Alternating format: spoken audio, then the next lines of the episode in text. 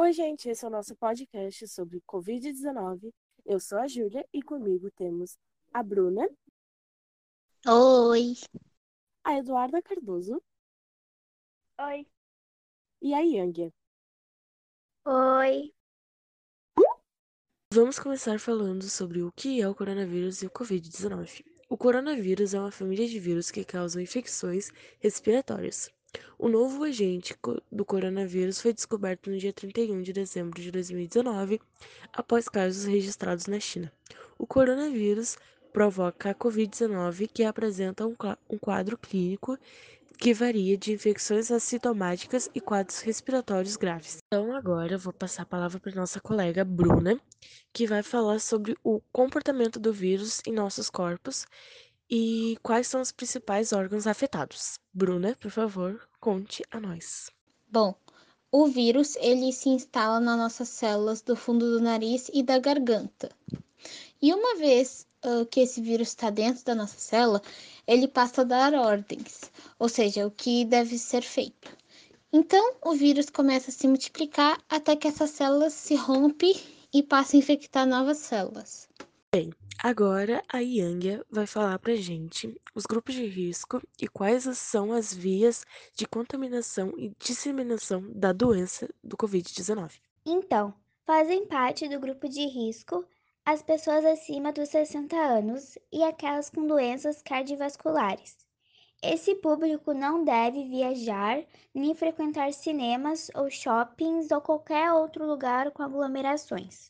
Prática de higiene individual frequente é super importante. Pois é, né? Medidas adotadas no dia a dia podem salvar vidas. Tanto para que a epidemia não evolua, devemos lavar bem as mãos com água e sabão. E lavar principalmente os dedos, unhas, punhos, palmas e dorso. E secá-las de preferência com toalha de papel. Passar também nas mãos o álcool em gel 70% com frequência. E utilizar o álcool também para limpar celulares, brinquedos e maçanetas. E evitar abraços e apertos de mão. Então, né, como a gente sempre fala, fiquem em casa e se cuidem. Agora vamos voltar a palavra para a nossa querida colega Bruna, que vai falar um pouco sobre os dos medicamentos que está sendo estudado para o possível tratamento do coronavírus. E o nome desses medicamentos é cloroquina ou hidroxicloroquina. Então, né, olha eu aí de novo. Vamos lá. A cloroquina, ela é um medicamento que foi desenvolvido em 1934, que foi usado no tratamento da malária. Ela é também um medicamento de uso controlado que fornece um aumento da resposta imune contra determinados micro-organismos.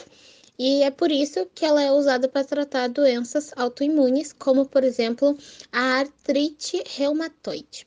E a gente tem uma pequena diferença entre a hidroxicloroquina e a cloroquina. Uh, por mais que as duas sejam uh, dois remédios de formulações diferentes, elas levam a mesma substância, que no caso é a cloroquina.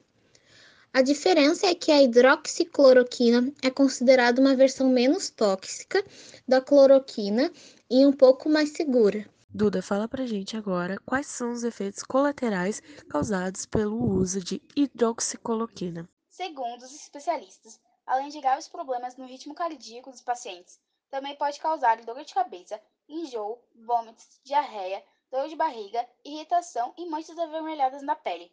Há relatos também de confusão mental, convulsões, queda da pressão sanguínea, visão dupla ou borrada, sangramento e etc. E esse medicamento é eficiente?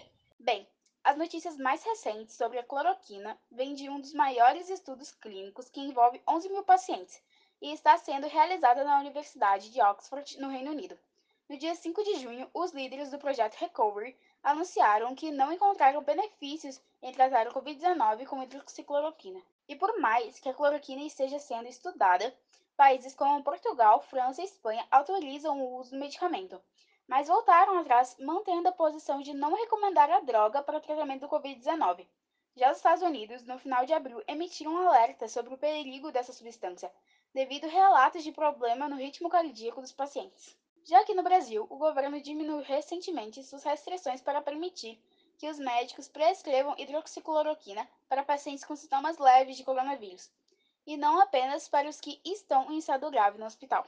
Meu Deus, que loucura. Minha opinião, eu não tomaria cloroquina porque já comprovaram que talvez não seja certo e que a gente pode acabar indo a óbito. Bom, a minha opinião também é a mesma que a da Yang, uh, que no caso seria que eu não tomaria uh, a hidroxicloroquina por causa do fato que, tipo, já foi comprovado que não é eficaz e que trazem muitos efeitos colaterais pra gente. Então, eu não tomaria. Então, gente, esse foi o nosso podcast sobre o Covid-19. Eu espero que vocês tenham gostado. E é isso. Um beijo e tchau. Tchau! Tchau. Tchau.